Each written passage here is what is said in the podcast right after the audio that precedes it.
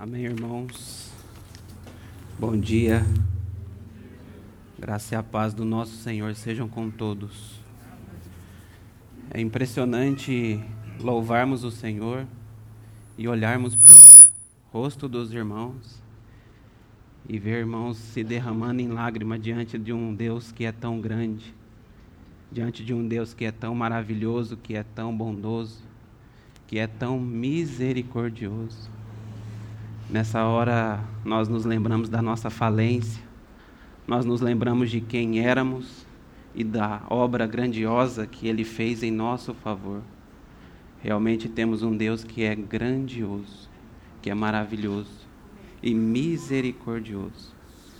Aquele que olhou para a nossa miséria e foi lá com mão forte, com braço estendido, nos tirou do império das trevas e nos transportou para o seu próprio reino nos tirou de um lamaçal de pecados e nos colocou sobre uma pedra, uma rocha firme que é Ele próprio. Louvado seja o nome do nosso Senhor, nosso bendito Senhor.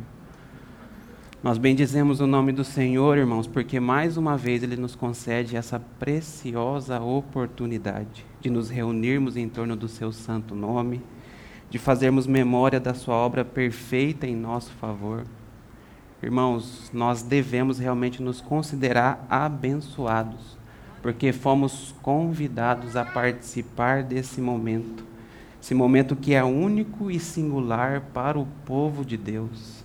Nós podemos nos reunir diversas vezes, mas cada oportunidade é uma oportunidade ímpar de podermos adorar e bendizer o nome do Senhor por tudo o que ele fez, por tudo que ele está fazendo e por tudo que Ele ainda fará em nós e entre nós. Que o Senhor nos livre então de fazer deste momento algo que é comum. Que o Senhor nos livre de participarmos desse momento de uma maneira mecânica. Que possamos olhar para Ele e, olhando para Ele e para a Sua obra, nós possamos adorá-lo em espírito e em verdade. Possamos bendizê-lo, possamos realmente louvá-lo, porque Ele é o único que é digno. Me recordo agora do texto que está lá em Hebreus, no capítulo 2, no verso 2. Os irmãos não precisam abrir, mas ele diz assim: Olhando firmemente para o Autor e Consumador da fé, Jesus, o qual, em troca da alegria que lhe estava proposta, suportou a cruz, não fazendo caso da ignomínia, e está sentado à destra do trono de Deus. Que texto rico e cheio de realidades é esse texto ele fala que Jesus, em troca da alegria que lhe estava proposta, ele suportou a cruz, não fazendo caso da ignomínia, da vergonha, da desonra. Né? E que alegria é essa, se não a de ver pecadores que foram salvos e redimidos por sua obra, reunidos louvando o seu santo, bendito e precioso nome? Ele verá o fruto penoso da sua alma e ficará satisfeito. Aqui está a parte desse fruto nessa manhã. Que o Senhor seja realmente honrado em nosso meio. O Senhor seja bendito e exaltado, porque mais uma vez Ele é o único digno de louvor, de honra e de glória. Eu quero convidar os irmãos a abrirem o texto, a palavra do Senhor lá em João capítulo 4, verso 4.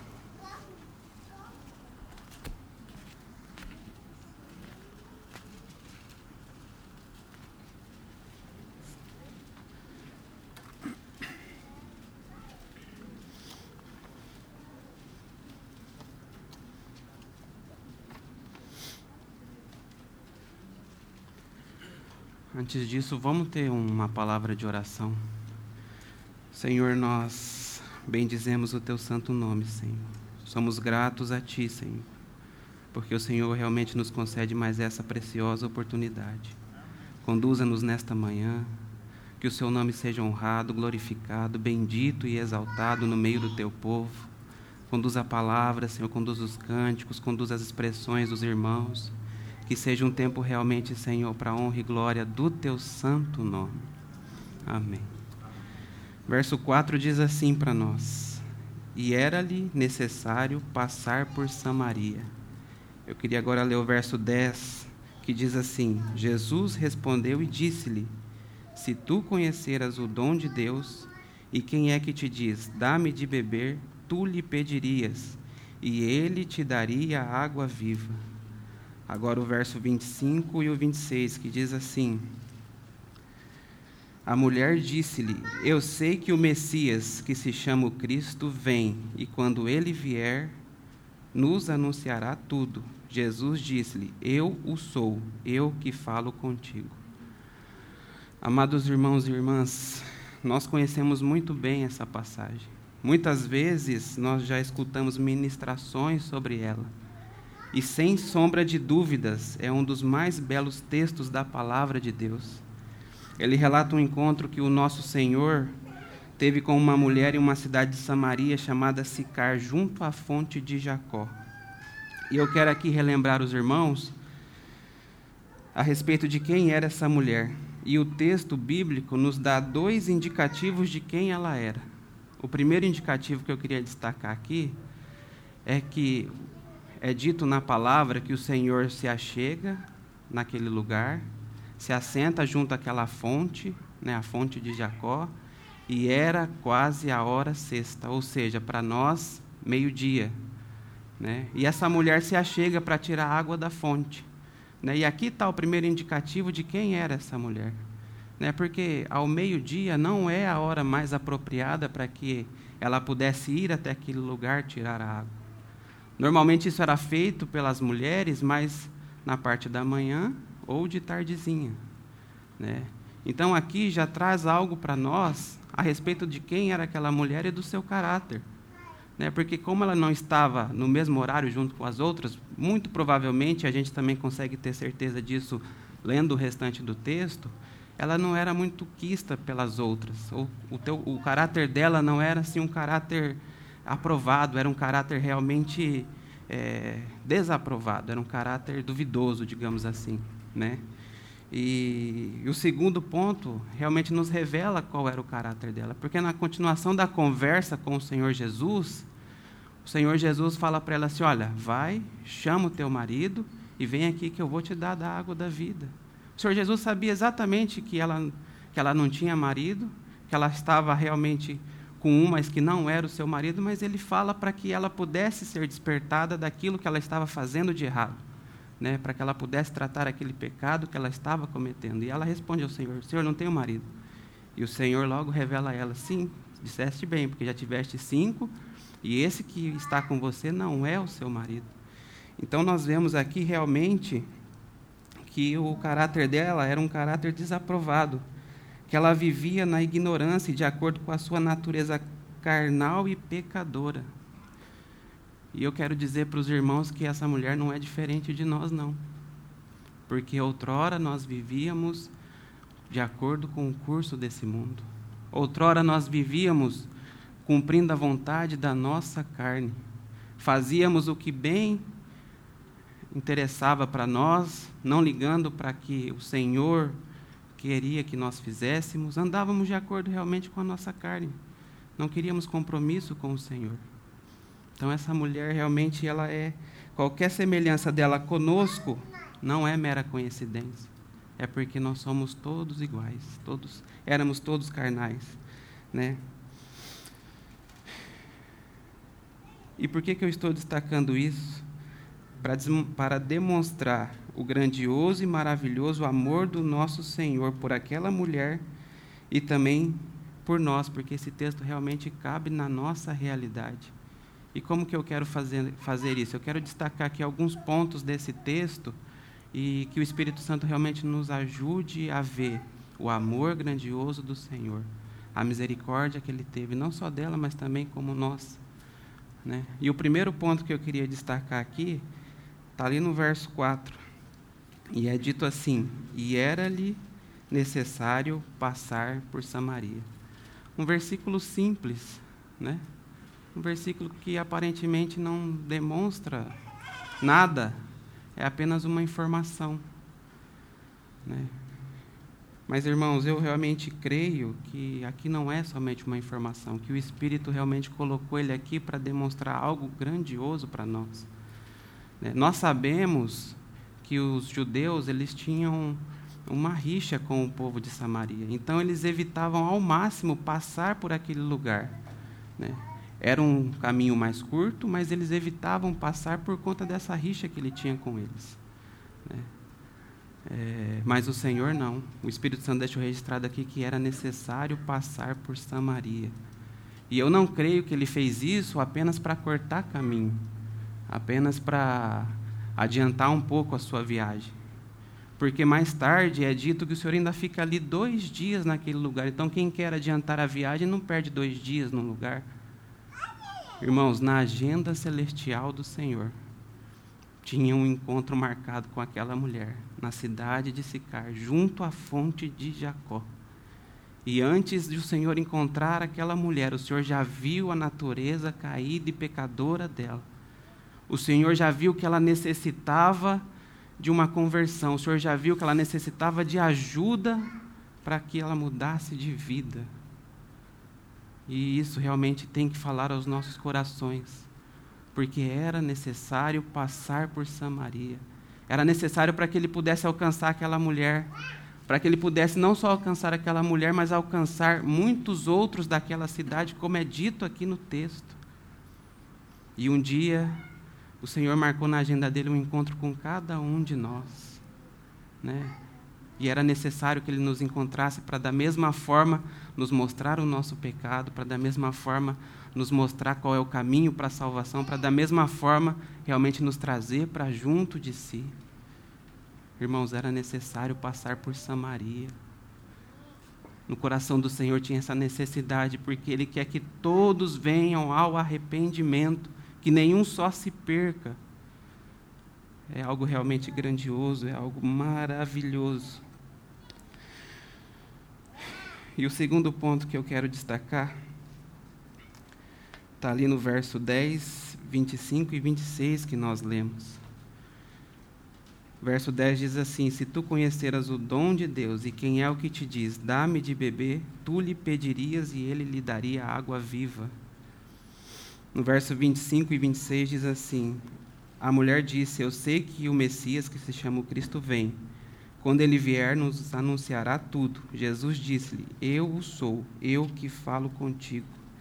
Lendo esses textos, irmãos, nós temos a compreensão clara de que o Senhor deseja se revelar a todo aquele que deseja conhecê-lo. O Senhor deseja se revelar a todos. Ele, de alguma forma, ele se ele dá uma medida dele a todos e aqueles que ele deseja que deseja conhecê-lo, ele se revela completamente.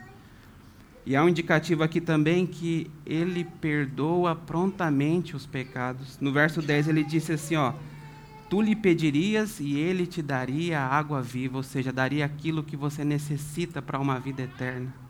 Daria aquilo que você necessita para realmente mudar o seu caminho, mudar suas atitudes, mudar aquilo que você tem feito de errado e realmente andar pelos caminhos dele. E mais à frente ele diz claramente: Eu sou, eu que falo contigo, em referência ao Messias. Ele era o Messias, o Salvador, aquele que podia realmente salvá-la, aquele que é a fonte da água viva que foi até aquela sedenta pecadora. Esse é o nosso Senhor, ele deseja se revelar, ele deseja realmente se mostrar a cada um de nós. E ele já o fez aqui. Né? E é tão precioso saber que Paulo fala que ainda vai muito tempo para conhecê-lo e seguir em conhecê-lo. O Senhor é maravilhoso, o Senhor é bondoso. Um outro ponto que eu queria destacar aqui, que demonstra o amor do Senhor por aquela mulher e também por nós, é o fato de que, que Jesus ignora todos os usos e costumes para buscar aqueles que precisam. Irmãos, é, lendo a respeito, era dito que os rabinos daquela época não conversavam com qualquer mulher que seja em público nem com a sua própria esposa eles conversavam em público, quanto mais com uma mulher de um caráter igual a esse. Era dito que qualquer judeu respeitoso não fazia isso em público, conversar com mulher. Mas o Senhor ignora esses usos e costumes, porque para ele isso não é nada. E ele vai até aquela mulher e sozinho conversa com ela, fala a respeito de quem ela era, fala a respeito daquilo que ela estava fazendo e apresenta a ela o meio pelo qual ela pode ser salva. Esse nosso Senhor é um Senhor maravilhoso, ele é misericordioso e ele ignora todas essas questões para salvar e buscar aqueles que precisam. Se existe um Senhor mais maravilhoso do que esse, eu não sei. Porque esse Senhor é maravilhoso demais, é bondoso demais, é glorioso demais. Amados irmãos e irmãs, o Senhor teve um encontro com aquela mulher, ele se revelou a ela. Ele ignorou todos os usos e costumes do povo para salvar e dar a vida eterna a ela. E não somente a ela, mas a muitos daquela cidade. E não somente a eles, mas também a nós. Ele fez igualmente conosco. Ele se revelou a nós, ele ignorou usos e costumes para poder nos buscar, para poder nos salvar. Né? Ele realmente nos salvou com mão forte, com braço estendido, ele nos colocou no próprio reino dele. Nós todos tivemos um encontro com ele. E quando você tem um encontro verdadeiro com o Senhor, você nunca mais é o mesmo. É. Sábado passado, batismo, tivemos a oportunidade do batismo e aqueles irmãos confessando realmente que tiveram um encontro com o Senhor e que para esse mundo eles morreram, que eles vão viver uma nova vida, uma vida para o Senhor. Quantos testemunhos belíssimos ali. Então, quando temos um encontro com o Senhor, nós não somos o mesmo. E além dele nos, nos mudar de vida, e além dele realmente fazer uma obra grandiosa na nossa vida, essa grande salvação ainda traz alguns frutos. E eu queria tocar aqui em alguns frutos com os irmãos que Paulo fala lá em Romanos, no capítulo 5, que são os frutos da justificação. Né? Vamos abrir o texto lá em Romanos, capítulo 5.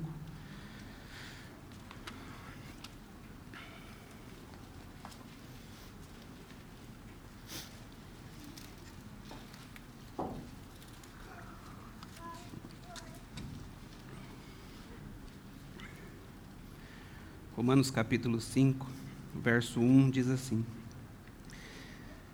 Tendo sido, pois, justificado pela fé, temos paz com Deus, por nosso Senhor Jesus Cristo, pelo qual também temos entrada pela fé a esta graça, na qual estamos firmes e nos gloriamos na esperança da glória de Deus.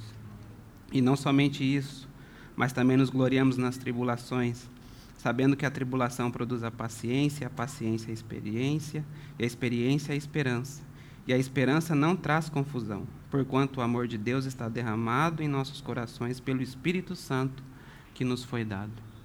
Então aqui Paulo apresenta os frutos da justificação. Irmãos, uma vez salvo, nós experimentamos desses frutos benditos e gloriosos e gloriosos. O primeiro fruto que eu queria destacar está ali no verso 1, que é, que é esse, esse termo aí, paz com Deus. Esse é o primeiro fruto. Outrora nós éramos inimigos de Deus e a palavra deixa isso bem claro lá em Efésios. Ele diz assim: Ele nos deu vida estando vós mortos nos vossos delitos e pecados, nos quais andastes outrora segundo o príncipe da potestade do ar, do espírito que agora atua nos filhos da desobediência, entre os quais também todos nós andamos outrora, segundo as inclinações da nossa carne, fazendo a vontade da carne e dos pensamentos, e éramos por natureza filhos da ira, como também os demais. Então, outrora nós éramos inimigos de Deus. E agora, uma vez que nós fomos justificados, nós temos paz com Deus. E esse termo aqui, paz, ele traz a ideia de ausência de conflito. Era usado é, por uma nação para dizer que não estava em guerra com a outra nação, ou seja, eu estou em paz com essa nação. E hoje nós não estamos mais em guerra com o nosso Senhor, nós temos paz com Deus, por intermédio de Cristo Jesus. Hoje já não há mais um peso do pecado, um peso de condenação no nosso coração, mas sim a certeza de que todos os nossos pecados eles foram perdoados na obra de Cristo Jesus. Que precioso fruto, que precioso fruto. E esse termo ele é diferente de paz de Deus, ele é paz com Deus. Paz de Deus traz a ideia de um sentimento, enquanto paz com Deus traz a ideia de um relacionamento em harmonia. Né? Nós fomos justificados e agora temos paz com Deus. Que belíssimo e bendito fruto é esse. Outrora éramos inimigos de Deus e agora nós somos os seus amigos. Não é isso que ele diz? Depois ele nos chama de, não chama mais de servo, de amigo, depois ele vem e nos chama de irmãos. Esse é o nosso Senhor, nosso bondoso e maravilhoso Senhor.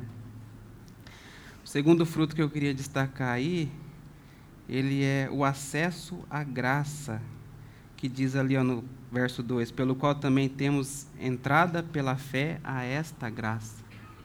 Né? Ou seja, uma vez que nós somos justificados, nós temos também o acesso à graça de Deus. E essa palavra aqui, que na minha versão está escrito como entrada, ou em outras versões acesso, ela indica você entrar na presença de um glorioso rei, de um rei. No nosso caso, nós entramos na presença de um glorioso rei. Hebreus, no capítulo 4, no, deixa essa ideia bem mais clara. Diz assim: Acheguemo-nos, portanto, confiadamente junto ao trono da graça, a fim de recebermos misericórdia e acharmos graça para socorro em ocasião oportuna.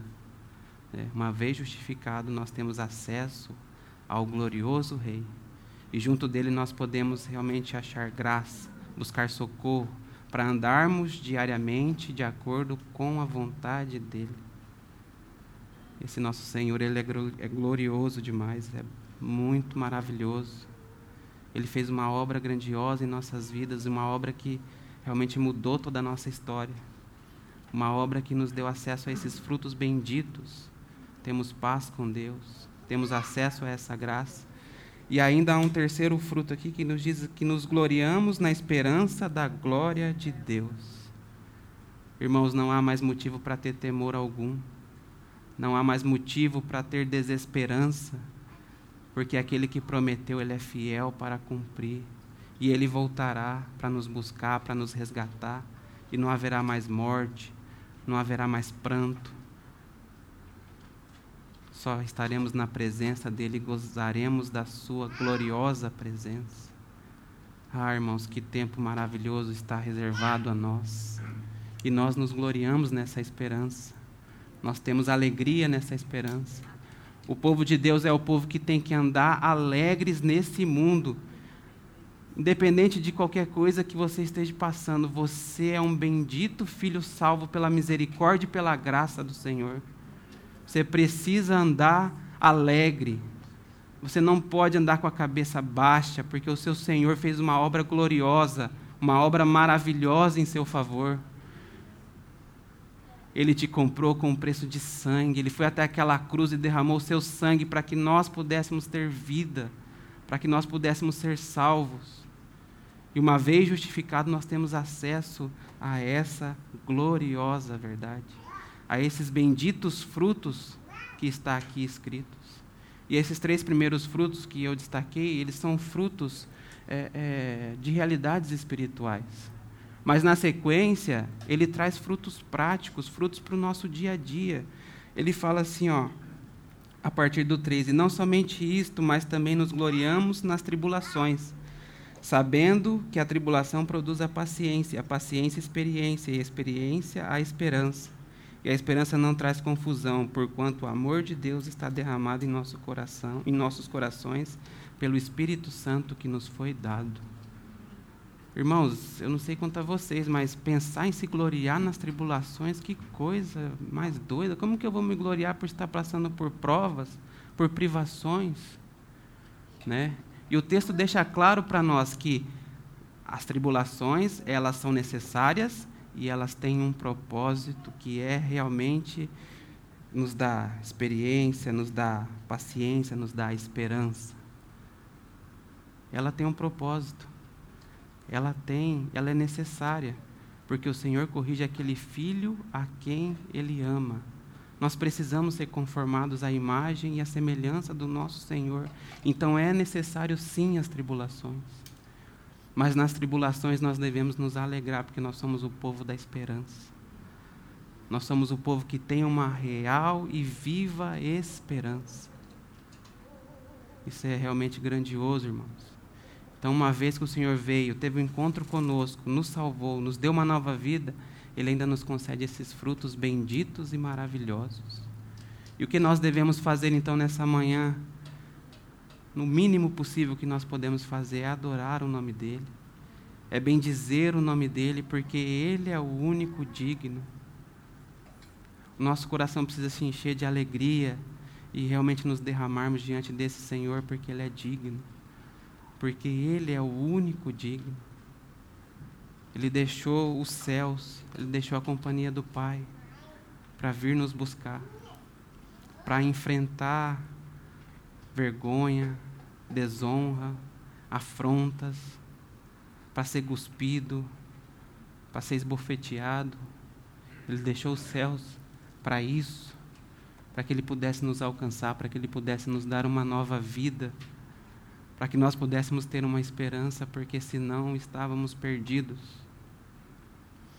Nosso Senhor, Ele é realmente maravilhoso glorioso e bondoso. Ele é digno de toda honra, de toda glória, de todo poder e de toda majestade.